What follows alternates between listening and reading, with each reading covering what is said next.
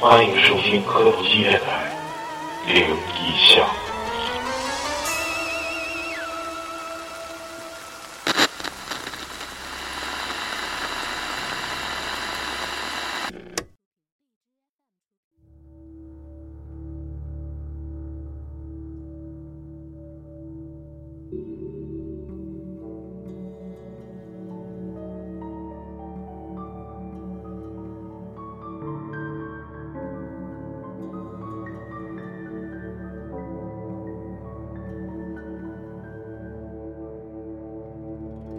你看看呐，操！有有有，开始。你开开场场吧，我不开，求你了。不开，球我也不开。大家好， 欢迎收听本期的磕头机电台。那个，我们这个这叫什么月来着？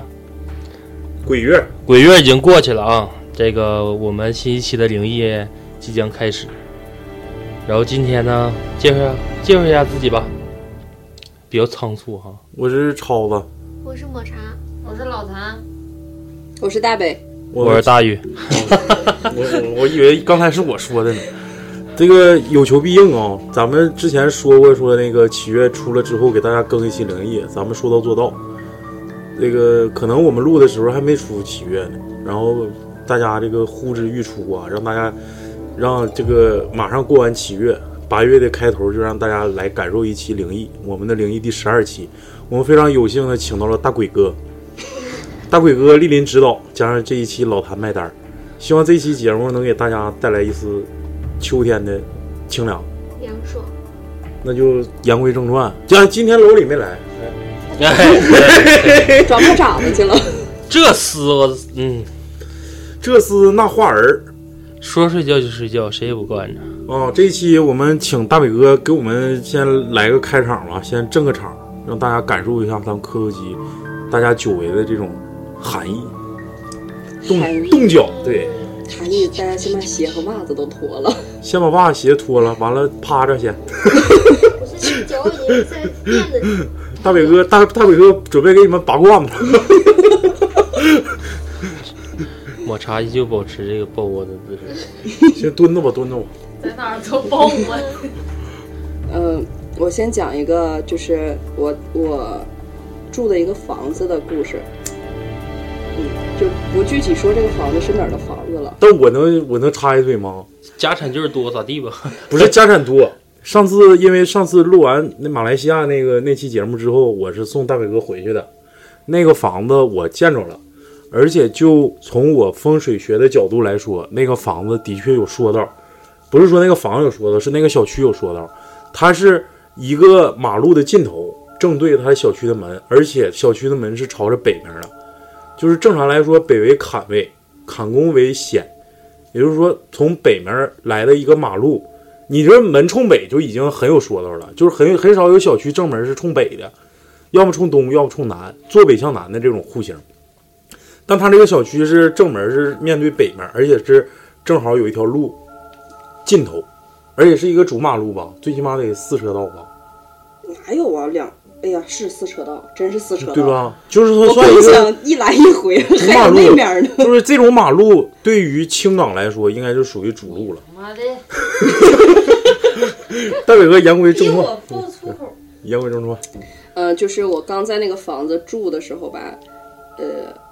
有那个我们是三室两厅，两位。两卫，三室两卫两厅，这房子在我们这儿价值得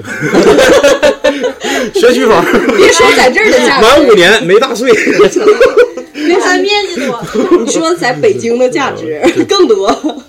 然后，呃，就是我们刚住进去，嗯，半个月左右吧，不到一个月。然后有一天早上，有一天早上，我和呃我老公去参加婚礼，然后他先走的。他就是我俩好像头一天去哈尔滨了吧，他怕我起不来，然后他说他先去帮他哥们儿捧个场嘛。嗯然后，呃，等就是到饭店的时候，他再接我。啊，就是开席一点儿呗，对，完了，嗯、他大概是五五五六点钟走的，走出去那个时候我们在主卧住，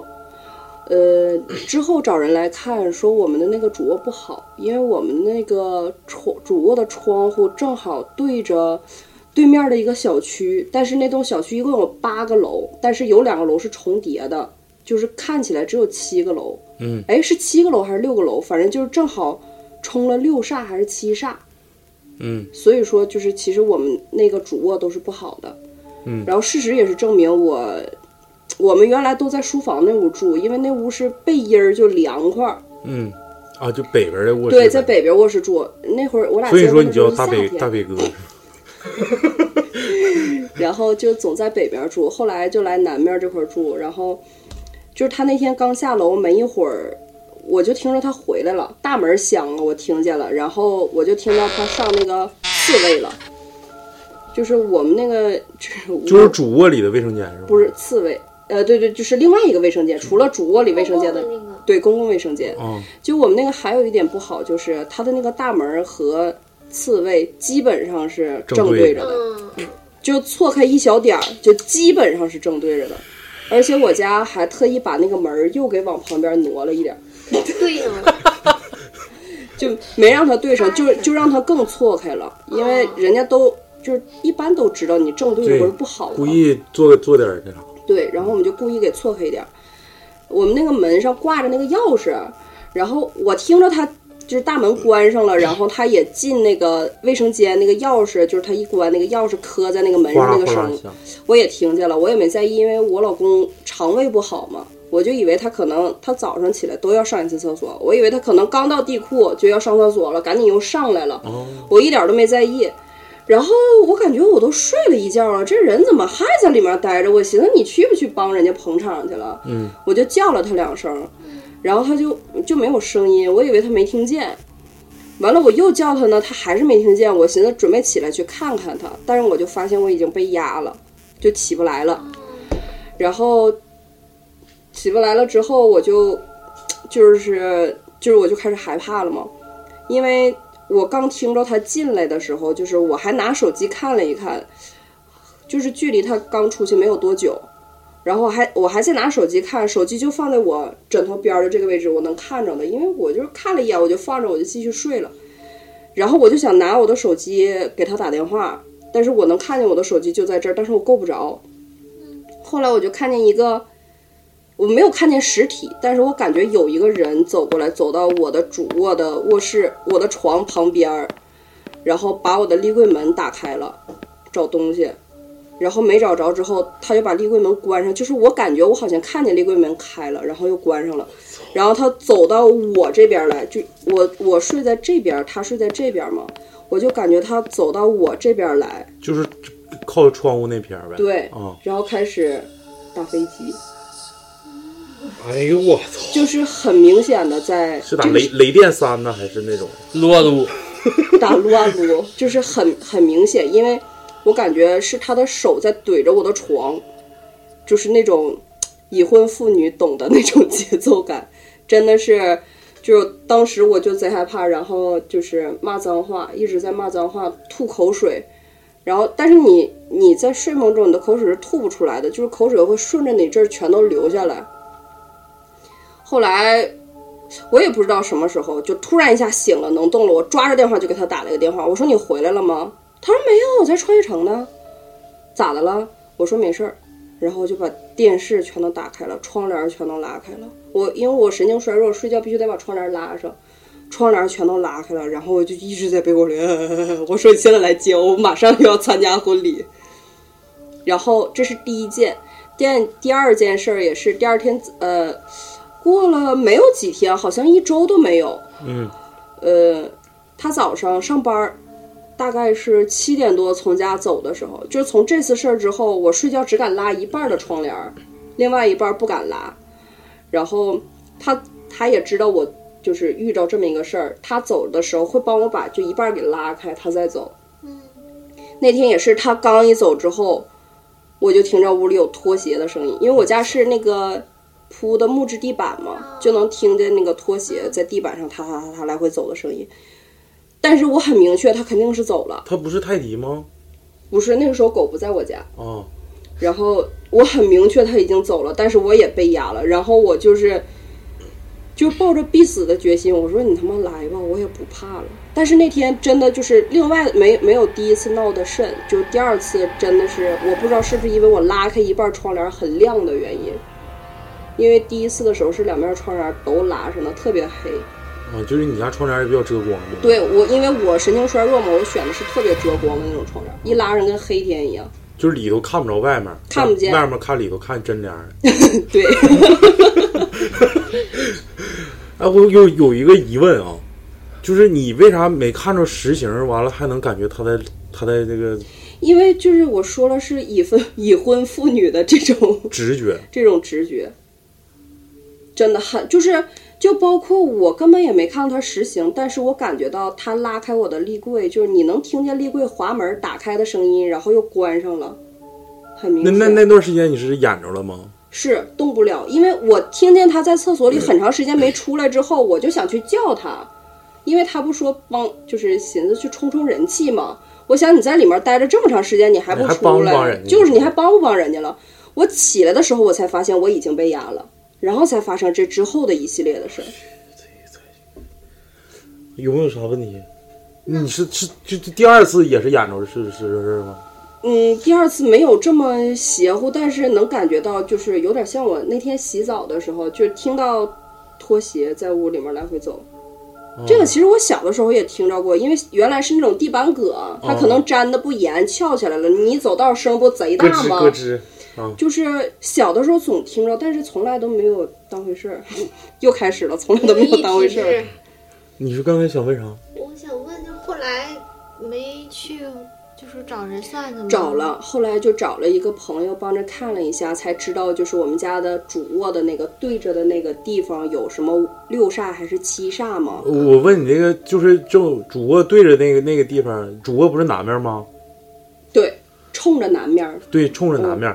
呃，它是什么意思？就是楼跟楼中间一条缝对着你家那个是吗？不是，是我家主卧的这个玻璃、啊正好对着对面的那个小区，它好好比是一共有七个楼，啊，然后好比说不好的是冲六煞，但是那个七个楼有两个楼在我家这个角度看是并在一块儿的，啊就正好冲了那个六煞。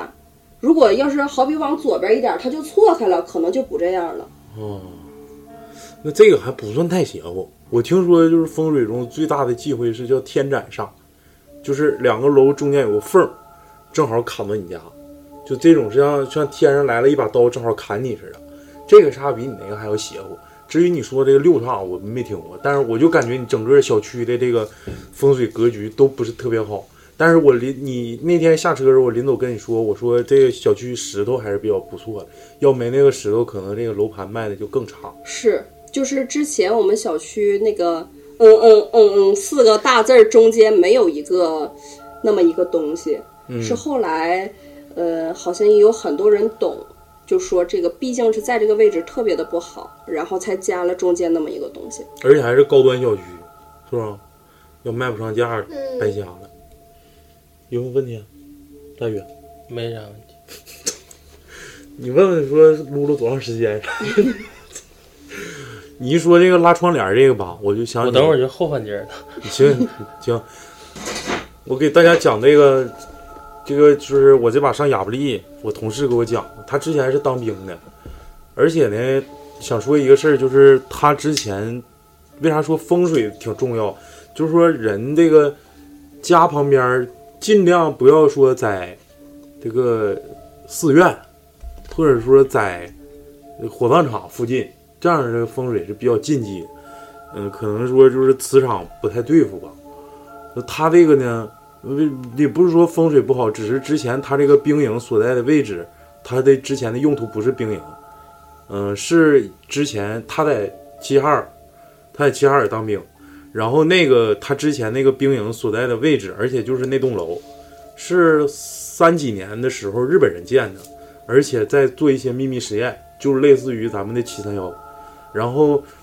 他说他在那个兵营的时候发发生了这样一件事儿，呃，发生了几件吧，嗯、就是第一件事儿是他那时候当兵，而且当一个班长，然后他晚上需要值班，值班的时候他旁边有一个通信员，意思就是旁边有一个小保镖，就是说好哥们儿啥，他俩就喝酒，完了就喝喝，就给那通信员喝多了，我就喝躺下了。然后他说这他妈五更半夜自己喝也没啥意思，咱也不能干喝，小菜儿啥都没了。完了就寻思上那个上那个炊事班整点儿整点儿嚼乎去，完了就去找那个炊事班班长说那个整点儿花生米啥的。他说这大半夜我上哪给你整？我不整你你自己去吧。然后就把钥匙给他了。他这个炊事班这个所在的位置呢，是他他这个兵营出去之后旁边侧面的一个平房，他那个炊事班整个的那个厨房全都在那里头。然后他就自己去摸黑去的。说那天晚上下点小雪，地下一层小薄雪，完了这屋外头黢黑黢黑，就一点光都没有，因为兵营熄灯了之后是不允许自己这偷摸接电什么乱七八糟，比大学宿舍要严很多。然后他就是上那个炊事班去找吃的去。他那个炊事班的格局是，你进了炊事班之后，整个开炊事班那个灯地方是在大厅的里头，就是在厨灶的位置。然后外面这是个门，他得通过这个门穿过整个大厅才能摸着那个灯，才能把那灯开。所以说他开门的一瞬间，里面是一啥都看不见的，就是黢黑黢黑的。然后外面呢有一丝丝月光，还不是特别亮，因为阴天下雪，就是能看着隐约的有一点月光，就是稍微有一点点亮，不是完全伸手不见五指那种状态。他推门进炊事班的以后，走了两步，他就跟我说清清楚的形容，他就走了两步，往前走了两步。他那个是有一个大军被，军被下面是绑了一个，就是用木头木头木头棍子拴的一个绳，为了就是防止压风，一是压风防冷防寒。然后就说他掀开那个往里走了两步之后，他就看就他就听后面呼嚓呀，把那个整个那个军被全都掀起来了。就是正常，要是风吹不可能掀起来。他就走了两步，后面而且是就是那军被忽扇下来之后，什么也看不见了，因为透过军被，他推开军被，他推开军被这一瞬间，里面什么也看不见，但能看着后面渗进来的月光。他走进去之后，再忽扇一下，就看地下有了一丝月光之后，又紧接着屋里全都黑了。当时他就麻了，就全力的跑到就是锦里屋把灯开开之后，发现什么都没有。然后我说：“那还有没有啥别的事儿？”他说：“那把进来的绝对不是一个人，绝对不是一阵风，绝对是东西，但是具体是啥我不知道。”我说：“那你你咋这么确定啊？”他说：“他家他也本身也是灵异体质。”完了之后，我说：“那你还遇着过啥事儿？”他说：“我遇着过，还遇着过，就是还是在那那那片房子。”他说这个他们男的兵营在一楼，就是男的宿舍在一楼，然后女生宿舍在二楼，然后就是女生宿舍紧把头那那个屋里头，经常能听着就是墙外有人敲，就是楼外头墙敲敲墙的声音。然后我说那你们咋解决呢？他说就是男生女生调换宿舍，女生住下面，男生住上面。后来就没发生这样的事儿。我说那还有啥呀？他说还遇着过那那把是肯定，他说他肯定看着了。我说那是啥样式的呢？他说他他形容他说晚上睡觉那屋里就他跟通讯员两个人，完了之后俩人全都是一楼就是并排这么睡的，然后半夜时候他就感觉有人有东西进来了。他说隐隐约约睁开眼睛之后看墙角有个人悬浮在半空中，离地大概一米左右，黢黑的一团影子，就就在那个墙角那儿立着。然后他就抄起来他的那个酒瓶子，就是那个床铺底下酒瓶子，照那个方向啪就撇过去了，直接给通讯员就整醒了，说咋的了班长，咋的了？然后他吧就跟通讯员说没事儿你接着睡，啥事儿都没有。就是类似于这样的经历很多，但是呃，可能军队阳气比较重，再加上如果没有灵异体质的人很难碰着。那他这个地方比较特殊，就是之前日日本人留下的一个实验基地，说之前停过很多尸尸体啊，这种。死狗不咬人呗。对我讲的就是这个事儿。反正我感觉最恐惧的是，就是那个，因为在东北住的人应该知道，那种大军被风肯定是掀不起来的。可厚了，可沉了。那你说风水这东西，面临这种东西是怎么破？就像你说的是，对面可能是阴宅，这面是阳宅。问你，今天我跟老李本来不就想学风水的吗？其实阴宅跟阳宅是完全两个磁场，它所选的这地址也好什么的，其实正常来说应该是相反的。他就你适合鬼住，他就不适合人住；你适合人住，他就不适合。你就是到啥时候火葬场之前是火葬场的地方，他也卖不上好的楼价，这是定了。就是大家就忌讳这个东西。是，那我要不说想起这个嘛，就香港，香港这种现象是非常普遍的。啊，那那对面是香港香港对付这种办法的，就就我听说啊，不知道大北哥去没去过香港？我听当地的导游说，呃，之前就是他们就是因为香港是属于英国殖民地嘛，有很多当地的居民全都是信天主教的，然后他们所有的坟场就是不是说坟场，应该叫公墓吧？他公墓去，他不他不像说咱们这边立碑，他那时候是立一十字架，嗯，或者是什么的。然后就说在那个山上附近，就是有警局，一般管那叫差馆嘛，啊，对拆对馆对就是警局能镇住这东西。而且我听香港就是九七年，可能现在没有了，九七年回归之前，他们所有的香港皇家警察，这个这个帽子上的帽徽都是由高僧开过光的，就是不是说。这个普普通通的统一印制就拉倒了，是统一开光之后才让你去从事那这你个要这行么业。说，就是所有香港港式电影里面就很多体现这个。我想到，对吧？就咱们之前看的是哪个电影来着？不就说嘛，就是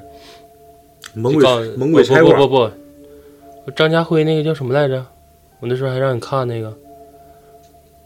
呃，什么来着？就是他能看着鬼，然后帮帮忙那个，就是他能看着所有的鬼魂。然后就是有些人怎么怎么怎么地的时候，正好来个警察，然后警察就把帽子摘了，管他们要身份证。然后张家辉这时候说：“那个阿 Sir，你这没事儿，把帽子戴上吧。”因为他那时候就已经看着有个小孩儿，那小鬼儿骑在他的肩膀上了。张家辉吧？是张家辉，那谁，这那个这这张啥来着？是啊就那个画骨龙，扎扎辉是他，是他，他演的叫什么来着？回头我给你找啊，找。我知道了，是不是盂兰盆节？什么盂盂盂兰神功？还是新片儿那哎，个我知道，我想想啊，就之前那个他白爱头上发啥就是什么陀地人，啊，对啊，对对对，佛地驱魔人，呃对呃对，陀地驱魔人里边有个镜头我知道，我知道，我知道他那块儿不就是高达斯说你把那个帽子戴上吧，嗯嗯，然后戴完了之后，那个那个小孩就非常狰狞的看一眼帽子，然后就爬。就是帽子，他们帽子反正挺多说法，尤其是还有咱们这个这个咱们国家的这个国徽，还有以及这个军队用的八一军章什么的，都有驱邪的这个功功功力在。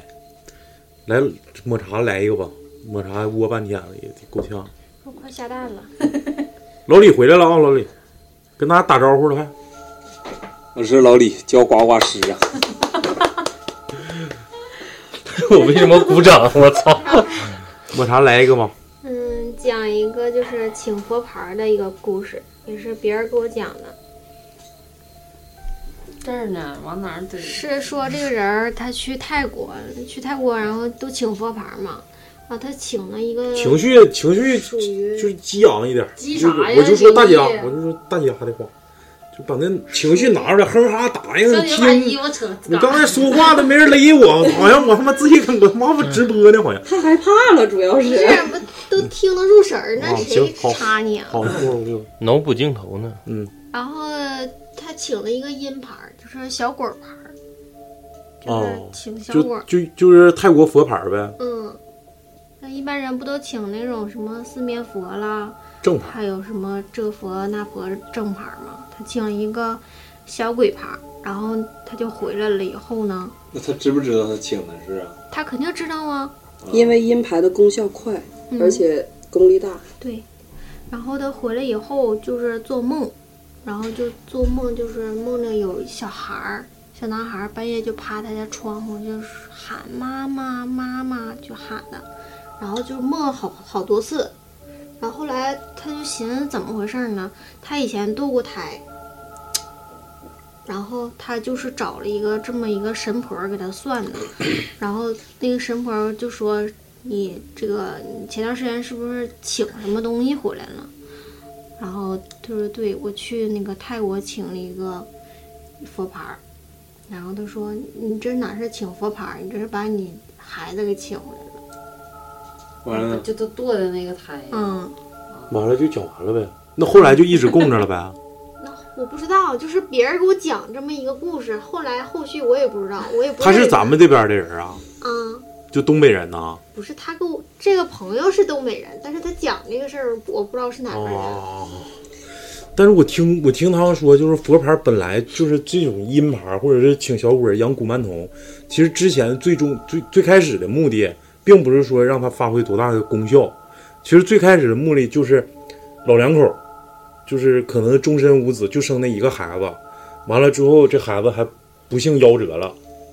就是这种情况下，他他会就是拜托那叫啥来，那叫黑黑袍那叫啥阿赞。阿赞对对，他会拜托阿赞说，能不能帮我把这个我之前夭折这个小孩的魂灵给拘回来？我们一直都供着他，就跟养自己家孩子这么养，嗯把他慢慢养大。所以说他叫古曼童，最开始他的用意是这个。那这小孩儿他愿意回来吗？这这他不可以就是转世啥的吗？有的不让他人投不转了胎，嗯不对让呀、他那转，那小孩儿不就不愿意不就这这你不整了吗？所以对你呀嗯买好吃的啥的，给他买好吃的供着他。再有一个说法，因为泰国跟咱们中国的这个文化是有差异的，咱们在咱们中国所说的啥玩意儿是进不了轮回的呢？啥叫孤魂野鬼？啥叫横死的？他是进不了轮回，他投不了胎，转不了世。就这种这种，你说小孩夭折了，嗯要么就是说出车祸了，或者要么说打疫苗给打死了，是不是啊？嗯就是这种横死的，他不是说正常死亡，要正常死亡，你小孩哪有下生就死的啊？就是可能是，呃，父母不小心咔痛失了，完了之后俩人还没有生育能力了，这种情况下，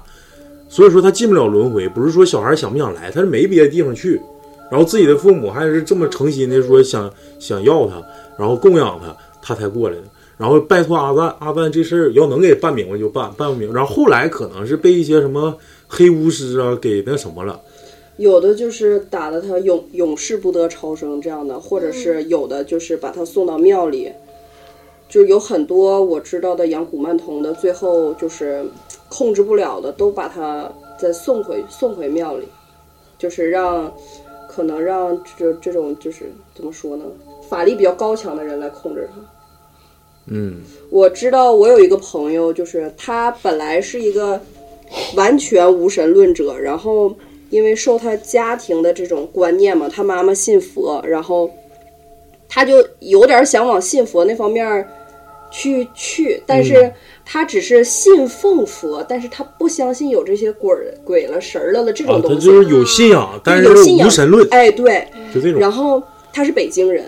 然后有一天他去他的他去他的朋友家，那个时候刚流行就是养这些古曼童，不是先流行佛牌是后流行的嘛，嗯嗯然后刚流行这个就是从北京开始传，他有一个朋友就养了，然后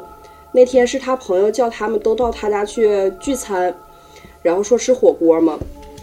后来我这个朋友就去了，去了之后，一般古曼童都会有一个自己的那种小架子，嗯，小佛龛类似，对，上面上面摆好着一吃个的就是像一个小孩儿的一个玩具，还有养乐多。啊，嗯对，然后摆着他的吃的，他喜 QQ 欢糖吃的这种东西。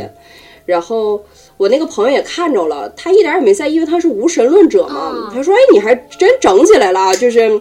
呃，挺挺像模像样的哈。”他一点儿也没往心里去。后来他是第一个到的，他朋友就说：“那你先在这儿，我那个有调料没买，我下楼去超市里买点调料。”他说：“你去呗。”他说：“你要在屋里看着啥，你千万别害怕。”我朋友一点都没当回事儿啊，行，巴不得看着呢，不害怕。然后这个人就下楼了，我朋友在那看电视，看着的时候，他就感觉就是刚开始看看，他就感觉有人在他耳朵后面吹气儿，然后。他也没在意，他就觉得肯定是刚才他朋友给他扎了那针儿。你看着啥别害怕呀？他可能觉得他自己心里有障碍了，心理他才作这用么了想嗯的。他也没在意，然后还就是故作镇定的在那儿调台，完了把声开的可大了。后来他就听着一个小孩喊“爸爸”，嗯，完了他就愣了一下，也没在意。他是男的呀？男的，哎呦我操，那你那哥你姐们儿是女女的的啊？呗，我这个姐们儿是男，不，我这个我这个哥们儿是男的，就这俩人都是男的，都是男的。我操，就有个嗯男的养小鬼儿，啊就有个人喊爸爸，他也没在意，他觉得可能是电视里发出的声音，他就把电视声音调小了，然后这个声音就到他耳朵边儿上，爸爸。砰一下他就站起来了，哎呦我 操！哎妈，鸡皮疙瘩起，然后他一下就麻了，赶紧就拿起电话就给他朋友打电话，然后就打不出去，一直都打不出去，一直都打不出去，然后他就一直在那念阿弥陀佛，阿弥陀佛，哎，我错了，对不起，我不应该不相信，怎么怎么着，就是那个时候就完全相信了，一个劲儿在那道歉，道歉，道歉，然后他朋友就上来了，然后看着他脸色就特别不对，就问他说你怎么了？后来他说，刚才我听就是有小孩儿喊我喊我爸爸，完了他那个朋友就是哎呀，就是过去去到他那个小佛龛的那个地方说你那个别闹啊！对你认错人了，这这是是我朋友叔，叔这是你叔叔。然后你这什么东西不够吃了呀？什么什么就一顿念叨。然后后来你去了吗？他家在北京，我我没去过。然后我嗯然后朋友啊你一进屋，他们只 这才是爸爸。嗯然后从这件事儿之后，我朋友就是再也不去他家，就是他们聚会只选择谁家也不会选择他家。我操，这个太鸡巴嘚儿了！他是真能说话吗？就像养孩子似的。不是，我也不知道啊。我也不知道。但是这种邪玩意儿最好别碰，我建议大家。我之前看过那个天涯上的一篇那个就是报道说，呃，像蓬莱鬼话是吗？哎，对对对，嗯，看说就是像澳门的这种赌场，很多都是养小鬼的，他会把小鬼养在卫生间最后一个水箱里我的水箱里。嗯我我对这篇文章印象特别深刻，然后说怎么能看出来？就好比有一个人，他一直在一直在赢，一直在赢，然后突然一下就全都输光了。说如果你要是真能看见的话，就会发现他，因为说人的肩上有两团火，就是小鬼会，就是养的小鬼会听它主人的操控，你把它肩上的火拍旺一点儿，或者是把它拍灭。当然，这我也只是看见的，我我没有考证就是过。拍旺一点，他气场就盛呗。对，拍灭了就废了。对，就是好比这个赌场的老板想讨好谁，然后就会让小鬼去把他肩上的火拍旺一点。我操，这个小孩儿这个，我给大家再讲一个，也是关于小孩儿的吧。这也是真实发生过。那同事那天一口气儿给我讲了好几个，我把这故事再给大家叙述一遍啊。这个事儿是发生在辽宁辽宁省的一个事儿，聊聊能生，辽宁省一个事儿，就是今年六七月份儿，也就是刚发生的一件事儿，阳历六七月份儿啊，呃，这是一一起比较严重的交通事故，呃，事故的一个车辆呢是一个旅游包车，呃，这个当事人是我的一个同事的亲姐姐，她的亲姐姐，真实经历的啊，呃，这个旅游包车整个车上一共是二十多人。然后这他这个亲姐正好在那个车上，然后那个旅游包车应该是属于那种两日游那种，到附近的周边的那个两日游包车，然后走的都是一些乡下的路，然后这个讲这个他姐姐是跟他姐们儿一起出去的，然后正常来说他俩就应该坐到一排说并并排坐吧哈，说坐坐坐，完了之后他那姐们儿就坐前面了，完了。他这个就是我这个当事人，这个这个姐姐，她本来是想跟他也都坐在前面，结果她这个姐们儿就有个认识人，就是在那个旅游旅游团里凑巧认识的，说之前就认识的，完了俩人就坐坐一起了。然后她姐姐呢，就是知道他俩这不认识，那说你俩唠吧，我就上后面待着去，我就不跟你俩坐前头了。她姐姐就上后面坐着去了。然后后来途中的时候，在路上就碰着一家三口在路边劫车，因为走的是土路，也不是高速，而且当地可能说交通也不是特别便利，都是一些乡下的路，可能碰着了之后就是想搭车呗，然后就在那儿招手，然后司机就给他停了，司机停了之后，这这三口人就要往上上，然后。爸爸妈妈先上来了，不是，就是爸爸妈妈先把想把孩子这些，那孩子也就五六岁吧，但是肯定是懂事儿了，然后就把那孩子想想想给他抱车上来，就迈第一个台阶的时候，这孩子就无了豪风，就是疯了一样，就是往下蹭，就是说啥我也不上车，就是就是啊我不行了，疯了，控制不了了，嗷、就一顿哭一顿喊，就不行，受不了，我必须下车，我这这车我肯定不上，就是那孩子一蹭就是撒泼打滚，其实有些时候大人都整不了。就那种情况，就是比撒泼打滚还狠的一个一个境界，就是他爹就是照那孩子后屁股咣咣就踢两脚，你他妈赶紧上车，妈的这你这好不容易咱拦个车，你这会儿交通这么不便利，可能晚上咱都走不了。这孩子就是死活都不上，就是说你俩上去我都不上，就是不上，就死了都不上。完了，司机一看，那你你你啥意思啊？那个那个那那那个他那个父亲就说说那个，嗯，孩子不上车，那我们没招儿了。对不起，师傅，你们先走吧，不好意思，我们先不打车了，你们你就先走吧。然后这个车大概开了一百一百公里左右，就跟一个大货车相撞，整个车裂成了两半儿。坐在前前面排就是就是整个车体靠前的所有人全部死亡，当场死亡。然后坐在这个车的整个后面的位置人基本上全都活了，所以说死了十多个人。然后他姐姐正好就住住坐在后排，就在那个医院养伤的时候，就有一个姐们儿也是会懂点啥，然后就跟他说说你你这趟这趟出出去肯定是咱家老仙儿保你了，要不不可能说躲过这么一劫。嗯，当时是不是有个孩子说在那个路上拦车说啥不上？他说对呀、他说他看着车上所有的人旁边都站了一个鬼，所有人然后这然后直接就这个事儿就就完事儿了。就是他给我讲，就是不知道为什么啊，就是冥冥中就是在一个旅游团儿，呃，没一起报，但是两个人认识，恰好让他躲过了一劫，他就坐到后面了。整个这个车里好像就就有十来个人，就是死的比较多，而且是一个重特大交通事故，这个可以网上都可以查到，这个的确是一个真事儿。这个叫小孩小孩坐车死活不上的故事。 是谁说的？这个小孩看着每个人身边都有个鬼，就那个都会看事儿那个人，他自己就好像能感应到，然后就说看见，他说是不是有个小孩想上车，然后就是死活他自己都不上来，但父母想上。他说那小孩看着每个人身上身边都站了一个鬼，所以说他死活都不上。有啥再讲一个吧这，样听那个鬼鬼一会儿一会儿一会儿，你现在来吧，你来吧，就是怀鬼胎那个故事，是离近点儿。也是那个朋友给我讲的，是他就是讲这个故事之前，再先铺垫一个，他姐呀还是他姨呀，就是蟒仙儿上身。他一开始就是，就像超子有一期讲过，那夸夸掉皮，就身上那痒，啊，鱼鳞病呢？嗯，就夸夸掉皮，一一顿挠。后来就是蟒仙儿上身，但是蟒仙儿好像主要不是看抓马打晒的啥的， 爆皮，反正 是。你是不是要上仙儿啊？ 炸仙儿。炸仙儿。老李，你有一炸长。挺贵呢。然后他是主要是看感情标准，然后就是有一个女的，就属于叶文那角色，对，差 不多，有个女的说感是情自己老公出轨了，然后嗯，去算去看看，然后到底怎么回事儿？然后那那个他那个姐说啊说你这也不是啥安分的主啊，就还意舔思逼脸说别人呢，然后啊是意思就是你这比他还严重呢。然后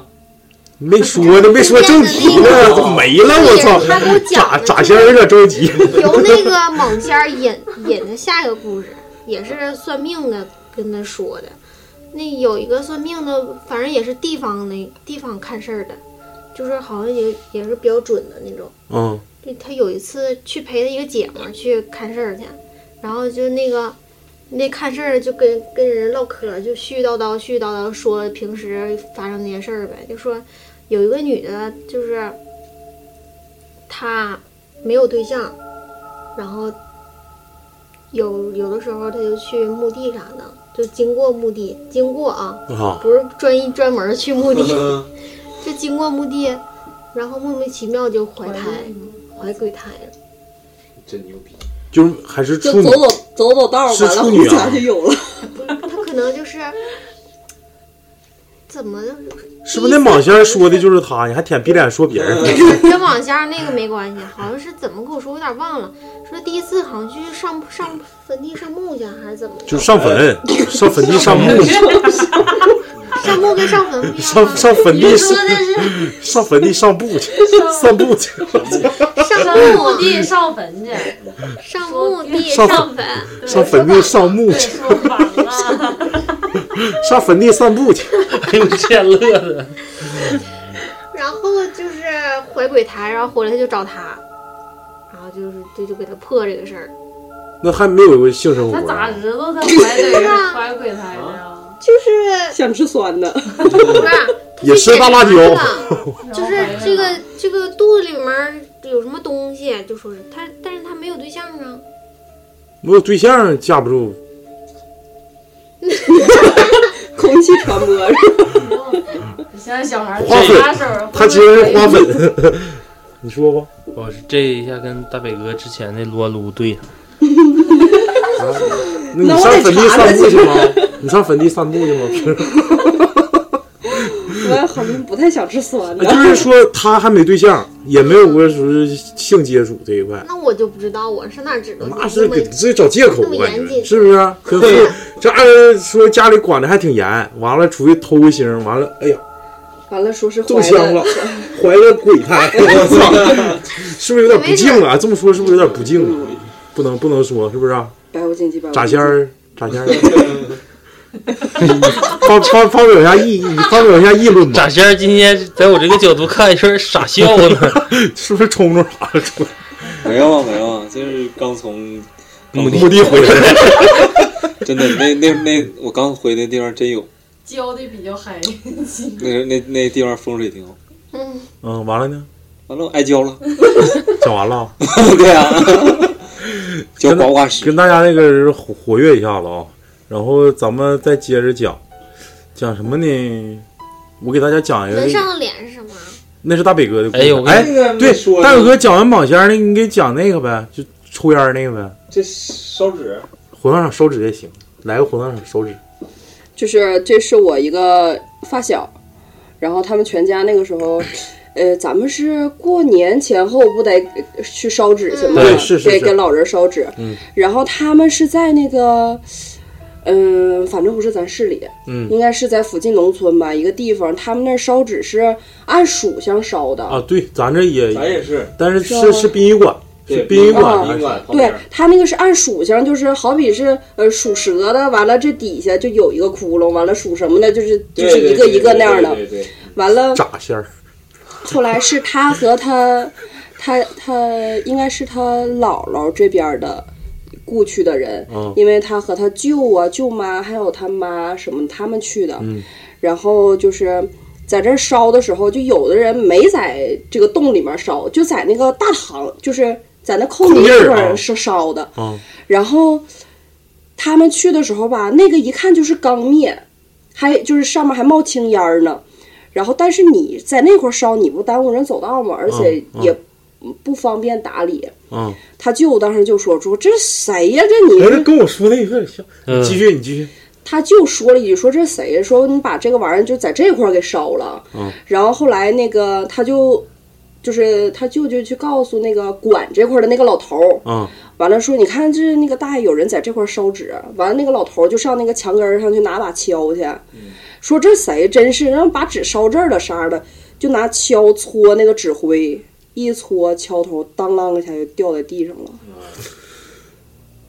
你知啊不道让搓，你知道铁锹的那个构造吧？它那个、嗯它那个铁锹不是不一是个棒子折了还是掉了？啊锹头掉了，它那顶上铁这锹上对面不是有俩眼有儿，钉儿呢。大钉子它是镶在还上面没的碰吗着？地面就掉了。他搓起来了，没走出两步，当啷一下铁锹头就掉了。然后他们一家人在旁边看都吓傻了，就觉得要不是我们让他去搓的话，他也不能。但是说实话，他们也没有恶意，这不是你刮风，就是、就是整哪嗯儿都是对不好整嘛。然后可能是那个那个看的那个老大爷，人家可能也不在乎这个，呃，可能走过去搓的时候也说了点不太好的话，就说这谁这把这个这这在这儿，然后一敲下去，走没有两步，咣当一下敲头就掉地上了，大洋钉子还搁顶上镶着呢。那咋折的呢？是有没有折的痕迹啊？没有折的痕迹，然后就掉。人老头自己还说：“哎，这这咋还掉了秃子呢扣子，啊他那个正常来说，那个钉子钉子， 不，他那个他那个钉子然箱后，那个 梁，他那个钉子箱正常应该是打个弯儿的，呀、对抠住，？”是别着他的，但是它掉了，完了那个那个就是那个钉子还在顶上呢。钉子还在顶上呢。操，这个太紧就了直接就下去了。就是这是我朋友亲眼所看见的，就是过年前后的事儿。哎回来呦跟我我操们，讲，这个因为我之前不也讲过一个吗？也是我好那像个，听过那咱个们咱们节目，就是那个属相那大红烧脸，儿那个是啊不是？嗯，不是，你今天怎么回事？都一个不个是，的，不是，心不在焉，好长时间没录了，就是好长时间没录灵异山了爷。讲的那个不，他讲我过讲一个的烧纸的，哎烧纸完了之后，他说这谁他妈搁外头烧，真他妈缺德。后来就鸡巴就就是就就高烧，就难受，不行，对，哎，为什么每次都有人在外面烧呢？就是就是 不知道给大家给我们提供素材嘛，有说头呗。真可能有说道。就比如说，不知道因为属啥？哎呀不是老李，不是你说你那就是个烧说之前先在外面先烧一点儿，完了那个给那个过路的人，你那是吧打死小鬼儿，对对对对对，画个圈儿圈儿外烧。你记不记得咱们学呃八字的时候，他有一些人吧是出生在就是春就是那个除夕，不是大年初一之后，这不叫除夕吗？嗯他是出生在除夕之后，完了出生在第二年立春之前，嗯，就是这种人，你要是以正棍儿阴，里的呗。你听我说，嗯，是以阴历的，如果以阴历的角度看，他是出生在第二年的；如果是以六八字的角度看，他是出生在前一年的，因为他每个节点以二十四个节气以立春为节点，立春之前属于上一年，立春之后属于这一年，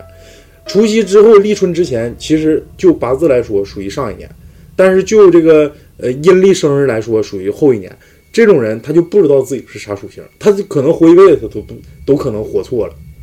啊真的那我真的我我不骗你啊那到底是按哪个呀？嗯就得查的。你要是按八字的话，它就是属于就是说去前一年的属性。但是如果说阴历生日或者说咋算属性的话，就属于大生日。我可能大年初一，我可能是比如说我是龙头，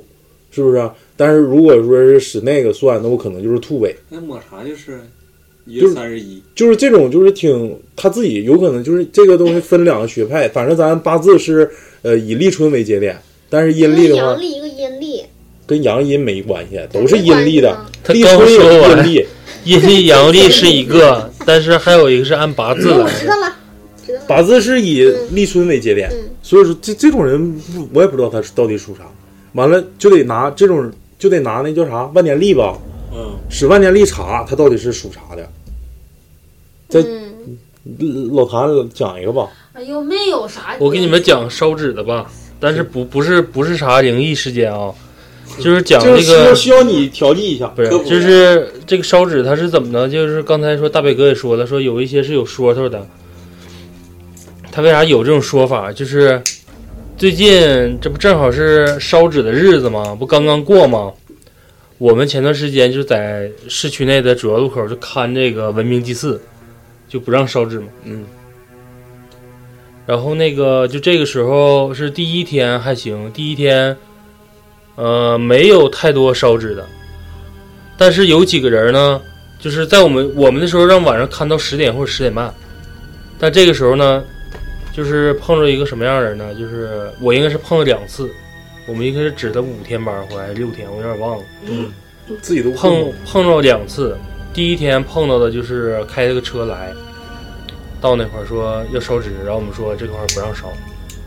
他说啊，那我只能在这儿烧。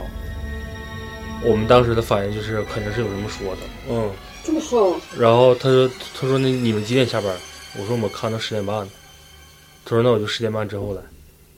刚开始以为开玩笑呢，因为我们那个街的后面就有文明祭祀顶，嗯，然后还跟他说了，就是因为要开那个省运会，这主要干道我不能烧，那面有顶，你可以去那边烧。他说不行，我只能在这条街上烧。你们几点下班？十点半。行，那我十点半再来。我们刚才也开玩笑呢，大哥真十点半开车就来了，然后看着我们在那块儿，说还没下班啊？说没呢，那你们下班吧，我在这等会儿，我停这块儿不违章吧？这就是我们得到领导信儿说撤，回头看他在那就把纸烧了。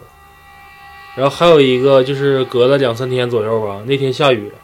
我说那天下雨挺他妈邪， 一说到这边想起来了。哎，说地名行吗？我给你逼掉，你就说吧，就是就是那趟街，它是四排看车你道。 说呀，操，我不说了，我不说了，就是我在那位置，那条街是四三百他提多问，我半天，我 操！我还给老谭录那个视频了呢。我说你看，我说我这块下雨呢，路对面下雨呢，路中间是干的，嗯，因为那个路下完雨之后全都是镜面的，嗯街那面就是好比是四排车道，就是你这排的三分之一跟那排的三分之一，全是实的，中间当不当正不正的三分之一，一道全是干的，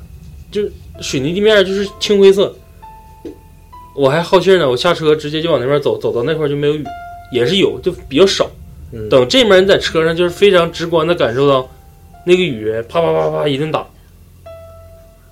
完了呢？完了之后是过了能有不到半个小时吧，雨停了，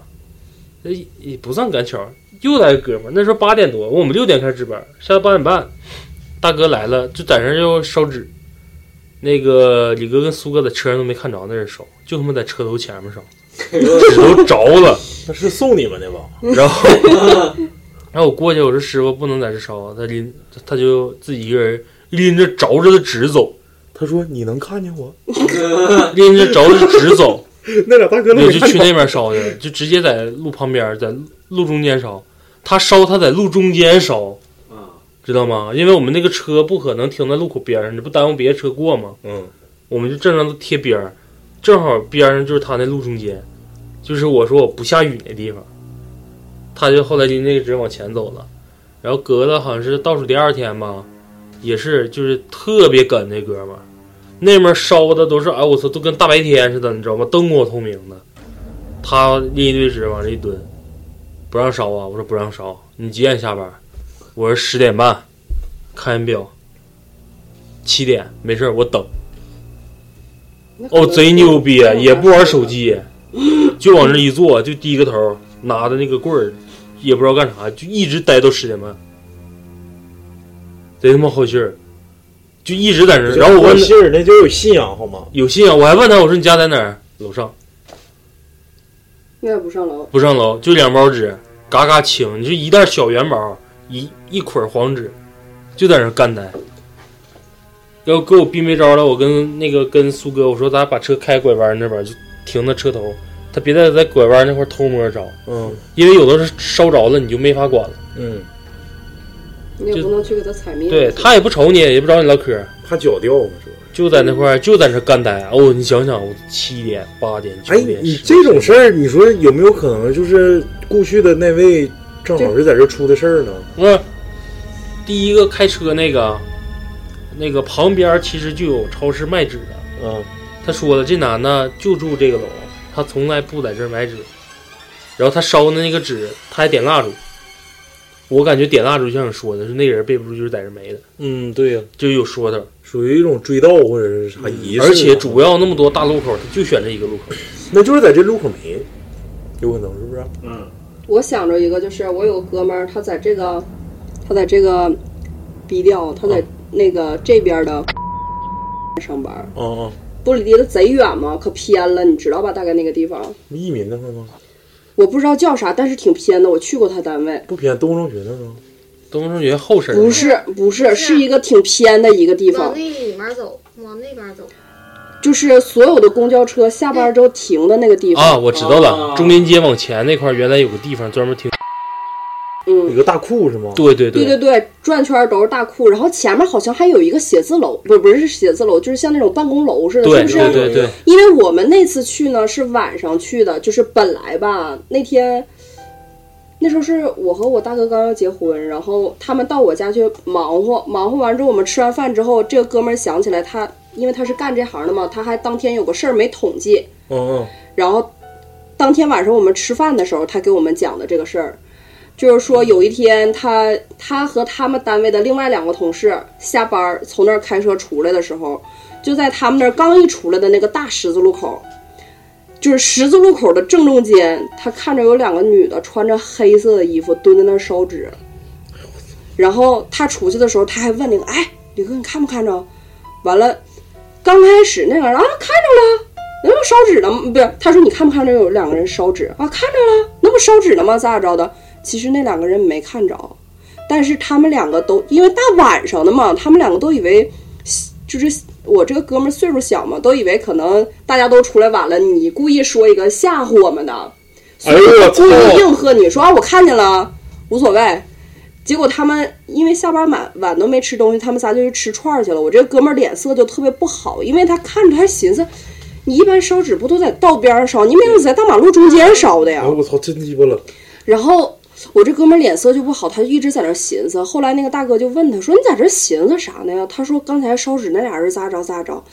完了，这俩大哥还在那儿嘻嘻哈哈的，就是根本就没当回事儿。后来说说说，我这哥们儿又说起来了，就是你说这俩人咋在道当间儿烧呢？完了，那俩大哥就问他说：“你真看着了呀？”他说：“我真看着了呀。”但是那俩大哥啥也没看见。就故意应和他呗。对，就是因为他以为是我这个朋友吓唬他俩呢，然后就当开玩笑似的就应和他了。然后这个太鸡巴 中间我们就讲完这个故事之后，晚上我们就去他单位去陪他，就是因为大家都你一嘴我一嘴的开始讲上这个鬼故事。讲完之后，他说你们今天谁也别走，都得陪我上单位去检车去。他们好像是测量车的一个，就是类似于胎压吧，我也不知道啊测一个什么东西，反正高矮不一样，就是一要补什么东西。然后我和另外一个男的他媳妇儿，我俩在车上，他们大概五个男的下车，就是呼呼哈哈的就开始检查，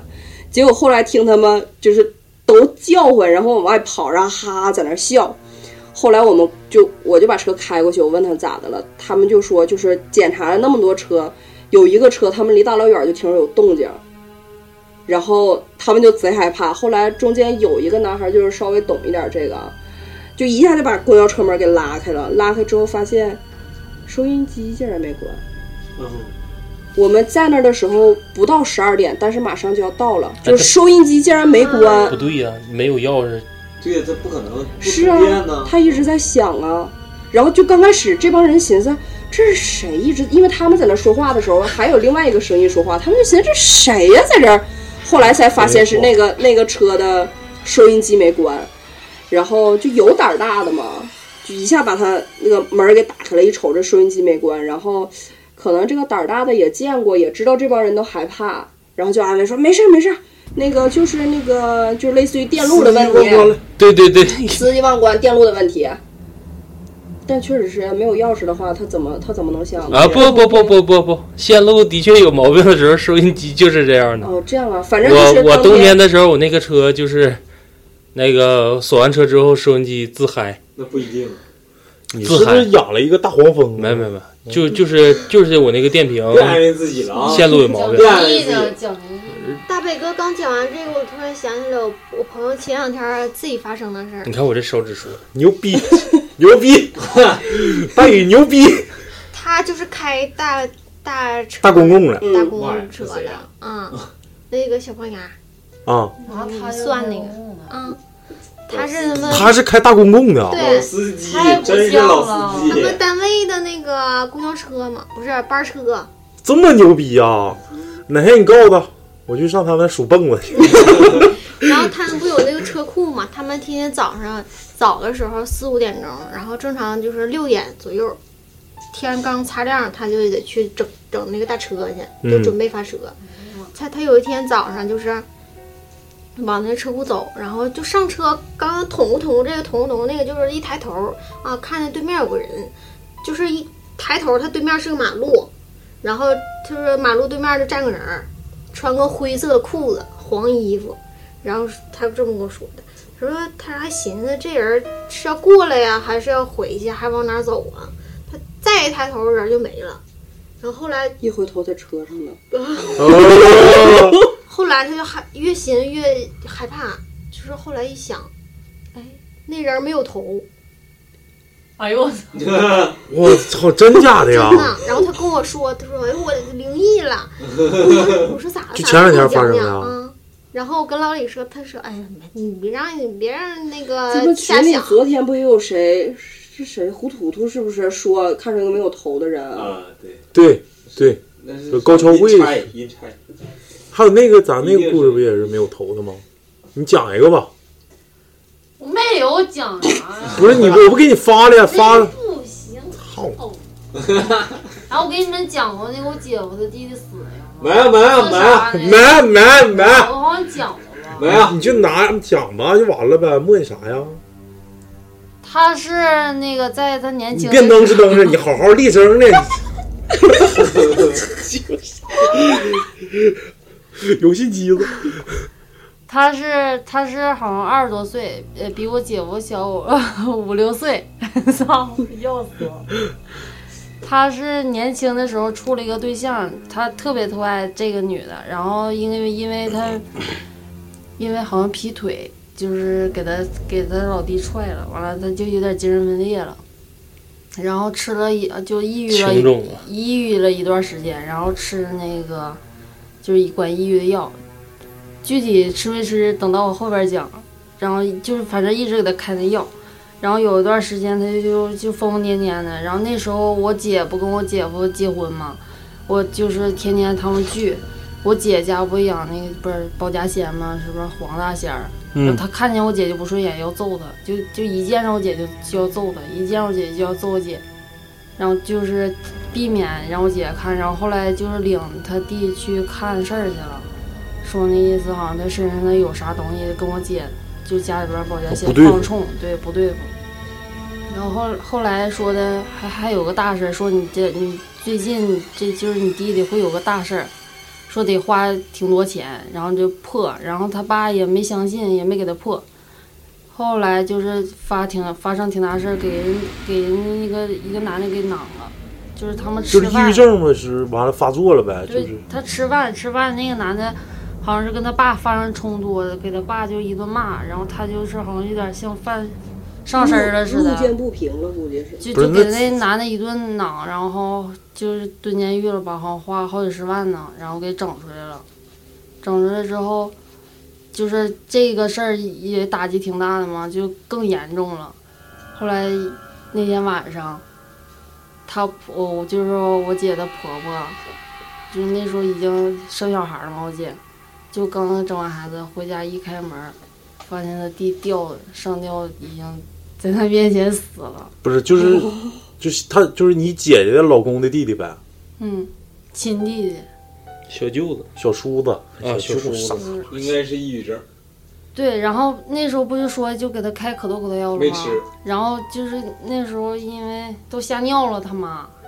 就是立立正正在他家客厅就那样吊着，嗯，一开门那，是横死的，对，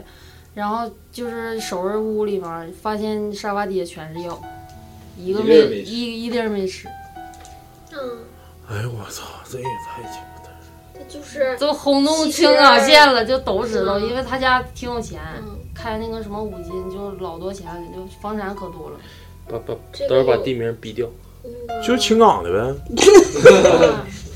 自杀这个东西真的就是一长得念之还间可帅了呢。你还有你有故事啊？去我小舅前段时间不也是，嗯，就是自己家事儿他之前也是说是抑郁症，但是我感觉这抑郁症这东西无从考究，就是也没有什么病理啥的。就可能就是应该受心就是心理疾病心理心理疾不病不得劲儿。我前段时间也抑郁，精神过我嗯你现在我感觉也是，偶偶尔然后我主要是那骂个咋的，快没有了。谁都有抑郁的时候。对，肯定就看你能谁不都有能挺过来了，对你能不能挺看你内心够不够强大。对对，然后那个上那，他就说他身体不舒服，就上医院看，也没有看出啥啥事儿，就是哪块儿不好，然后就说你去看看那个心理疾病啥的吧，就说他抑郁，然后给他开一堆药吃，那再加上那段时间他工作上也有点不利吧，我小舅平时他是之前到那个工作那块儿的地方酒店嘛，然后干活儿，就是右手就绞进那个。就压面条那机器还是啥呀，哦反正挺大的，就是手就给绞碾右手碾住了呗嗯，就是属于残疾了嘛。嗯然后再加上我估计也是自卑，就有一天就是啥也没带就离家出走了，嗯、走了好几天，因为离我妈他们这两这两个地方特别特别远，一个在西边儿，一个在北边儿嘛。然后我妈也是上火，然后后来找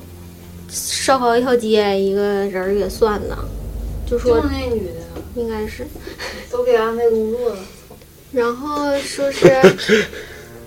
三天之内肯定有结果，就是是走走丢了还是怎么的，肯定有结果，然后等着。然后第三天的时候下午，就传来信儿了，说是找着了，说是让人去领尸认尸体去。就是听着这个，心里就挺悲痛的嘛。然后，哎，不对，只漏了一盘儿，漏了一个让它破了没？对，让人破的那个，就说你，但是你这个说是拿一个碗，让他哥搁那块儿敲，说喊他名儿，让他来回来吃饭吧。中午十二点，然后那个新疆，就是跟咱这块儿好像说是有时时差，对，就到底整不明白是几点了，好像中间也就差了不到一半个小时，还是一个小时啊，嗯就没操作这个事儿。嗯，然后也不知道，如果是真敲这碗了，能不能回来？嗯，反正咋说呢，就是有这个心理疾病，一定要正确认识，不是说这个大夫危言耸听。一旦确诊之后，这个抑郁症是非常难治的。你几现在没有特别好的办法去医治这个抑郁症。嗯咱们讲十四期了，我讲过我大学12期啊，大十二学狼呸藉呸的呸，是都讲讲了今天， 我操，哎，我讲过我大学同学那个吗？就是说在寝室画人体那个，没有，画自己嘚儿呗。就是我们第一次大学不有那个教育心理学吗？我们那个大学的那个那自个嘚儿像，心理学那个老师是在黑龙江省挂名的，哎，都这样。我们那个教育心理学的老师在也江也在苏省黑龙也江化名，，对，是苏大的教授，因为特别因为牛逼能在大学上课的心理学老师啊，他都是比较狠的。呃，那个时候他那个时候就是推崇说让大家报什么教教那个报那个心理学嘛，嗯，就选修课啥的呗。选修课，然后二二课堂的，好过还有第二课，好过对，好过对，不是教育心理学好过，心理学不好过。我们整个师选大修还不好过吗？我们不是选修，它属于你自自己单独修一个，就跟学校脱离的，就反你想正都报是就选择题，然后那个，反正到后来就是整个师大，就所有的系二十多个系加起来，第一年考试考心理初级心理，全校那么多考生好像就过十二个，嗯然后我们班有一个，他后来也是考心理学研究生走的。嗯然后这个老师上课的时候，就是给大家出了个题，说你们今天有带没带那个本儿？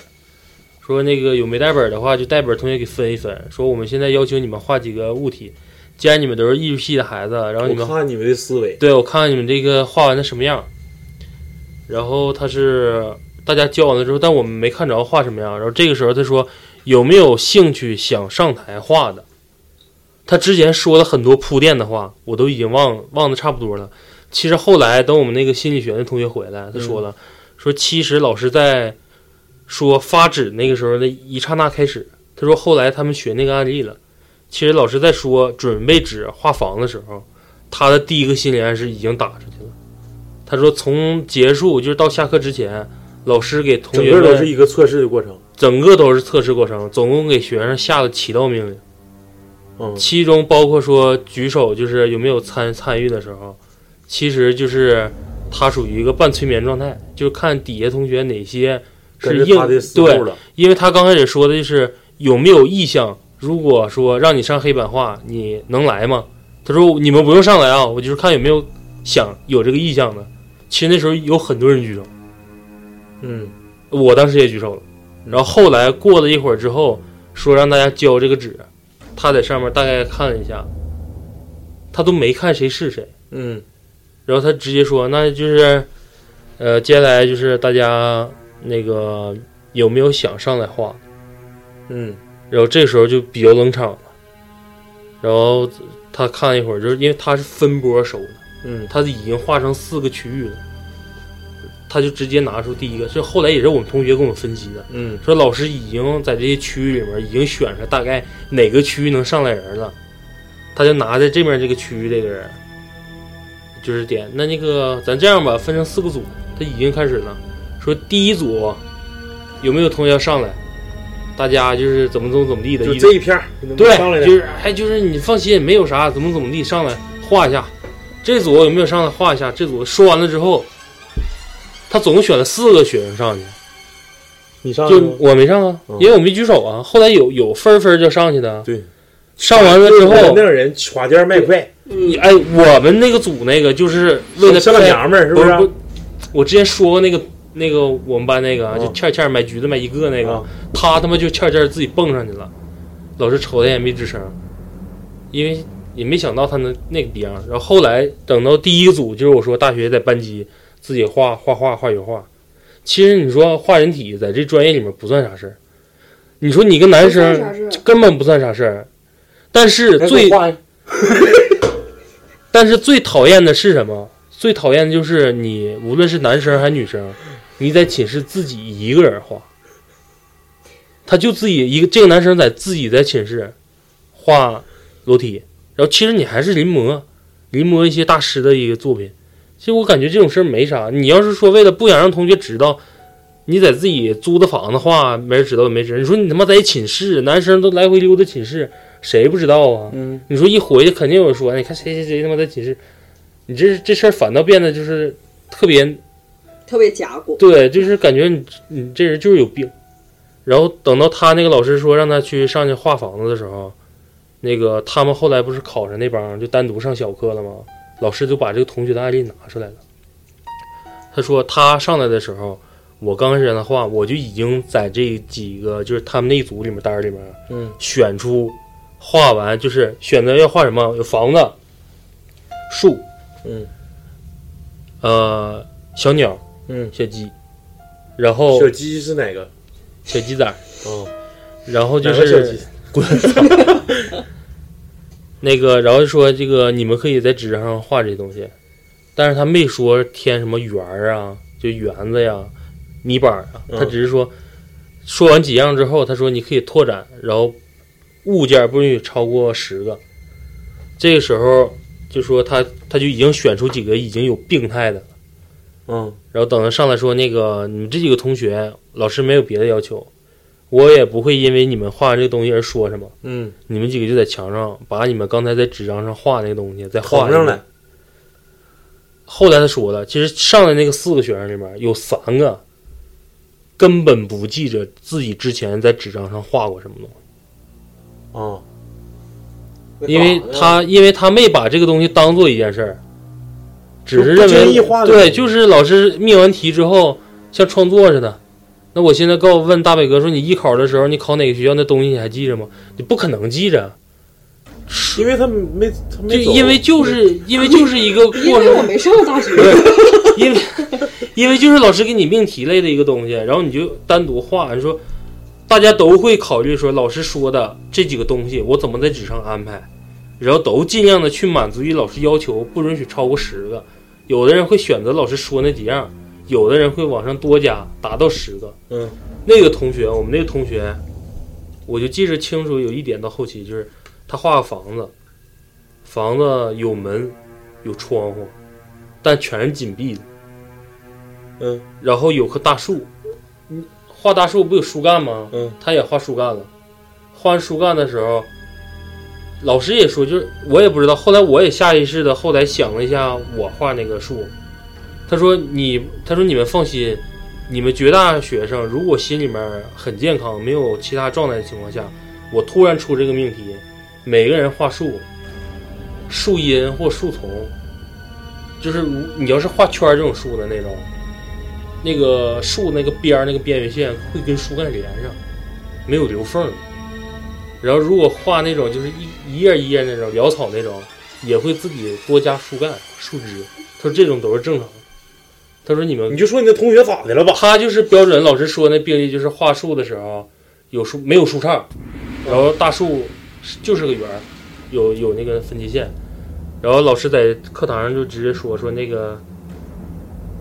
说你这个同学你课后留堂一下，我们当时还以为开玩笑呢，后来等到慢慢慢慢传，就是老师直接给他定为就是抑郁症，不是穷逼吗？他不不是穷逼，就是抑郁症，他的确有毛病，你们老师就是买半个几心个买理医一个生，，那你他说就纯心理医生。说讲了二十分钟，我这个得不是好好掐一下。因为因为大家刚开始就认为他是个很正常的人。买橘子买一个那个，另外一个，然后就就是我说在寝室画人体那个，他后来因为老师对他这个保密工作做得非常好，我们系不告诉你，到最后只有我们班这女生跟我们说过，跟我们班这人说，我说男生在寝室的时候注意一下这人，说你们也别跟别人说，说我们老师给我们上小课的时候说他就是标准的病态心理。等到我们回去他妈在寝室啊没事儿暗地里观察他，观察他一下。夏天洗澡的时候，永远他妈都是关灯之后自己到水房扣盆儿，然后辫子不叫灯，你知道吗？黢黑扣，对，黢黑扣。然后如果灯亮了之后，就站那儿不动，什么时候灯黑了什么时候洗。我操，嗯，然后呢？然后有一次雪莎没在，雪莎在她也知道，就是我他妈有次晚上上厕所啊，我们寝室对门儿旁隔壁就是厕所，嗯出门拐弯我也不用跺脚，因为厕所灯不常亮的嘛。嗯，一走我就感觉他妈的前面有个什什么东西呼呀就过来了，我他妈一跺脚，那个逼样子拿个盆儿，不戴眼镜，就直蹦的在你面前就这样，也不说让一下，也不说过一下，就在站着。你们顺手给他个大撇子，然后我就知道，我说我操，我说你他妈有病啊！不好意思，咔往旁边一挪， 走。哎，你就真想揍他，而且关键是一个系的，你知道那种状态贼他妈烦人。然后紧接着后来就是他在寝室突然就不合群儿了，就发现其其实他一直都不合群儿。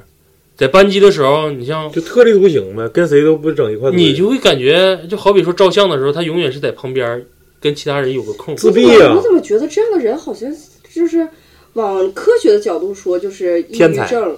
往这这这不科学的角度说就是好像变了一个人，被什么上身了一样，就是感觉他的状态就像我那也们说不能的，一直上身啊。变了一个状态。然后平时在班级里面的时候，就是大面上跟大家说话呀，都感觉好像挺挺挺熟那种状态。就只要出了班级，一回寝室或者下课之后，食堂吃饭永远是在角落。然后你再加上寝室发生的事儿，特别是画画的时候啊，永远在寝室自己偷摸一个人。你说一进屋，你画那么大大框子，你说你能藏哪儿？嗯，然后人家还说呢，说因为艺术寝是禁止在寝室里面画油画这些东西，嗯，因为本身在班级熏的，埋他，一是埋汰，二本来在他妈班级熏的就够呛了，你晚上就一直那么熏，然后可哪儿蹭，你是那种东西莫名其妙你身上就会有东西。但你就说他这个抑郁症，我就感觉挺他妈吓人。是，我就感觉这个现在这个医学有些东西是真是没法解释，就比如说咱闹撞课啥的，哎，他是没法解释，就类似这种抑郁症，是不是就什么什么上身，然后医学上没法解释这个东西，就是给他叫成抑郁症。还不是，他俩还不一样，但是有的有的地方其实科学挺像的。科学上可以解释，就是你身体的某个细胞突变了。啊，不应该，我感觉就是肯定是哪嗯个你说那是自闭症吗？什么大脑神经啊，或者是什么的抑郁抑症郁是症，不抑郁就症是心理正常的问人题疯是吗心理上的，自闭症是你说的那个身体上某些东西突变了。抑郁症就是你想不开，就想不开，就啥我事想都跳钻牛过角去，尖就儿。是比如说七爷之前给想咱死，行为上就没法解释，嗯，他自己也控制不了。嗯，对，就可能是自己被莫名的一股力量给控制了。他在我们系没火起来，因为我们系有那个我说抱洋娃娃在窗台上， 那个学姐他们艺术给系他好像这给种他压的啥也不是，你知道吗艺？术系类似于大宇这种神人，应该是人才辈出。行吧，今天先聊到这儿吧。这期这期灵异第十二期，我们还是感谢一下大伟哥。然后下一期灵异第十三期，我们还会继续把大伟哥邀请。我现在已经发了邀请函了，他下期必须得来，不来也得来。周边产品不白拿啊，对录，节不目。白拿。然后我们的周边产品获得渠道是通过手机 APP 微店搜索“磕头机电台”，即可搜索到我们的微店。微店有我们的最新周边产品：钥匙链、钥匙环、钥匙板块、钥匙环。希望大家积极踊积极踊跃的去购买啊！然后也希望大家能够积极打赏。如果想加群的话，可以通过搜索新浪微博搜索到我的微博号，我会在微博号抛出我们这个电台的群的二维码。呃，微博搜索磕头机 R A D I O 磕头机 Radio 即可搜索到我的微博。希望大家能够在度过了鬼鬼月阴历七月份之后，有一个好心情。 啊、盛夏的果实。再见，再见。拜拜。怎么干？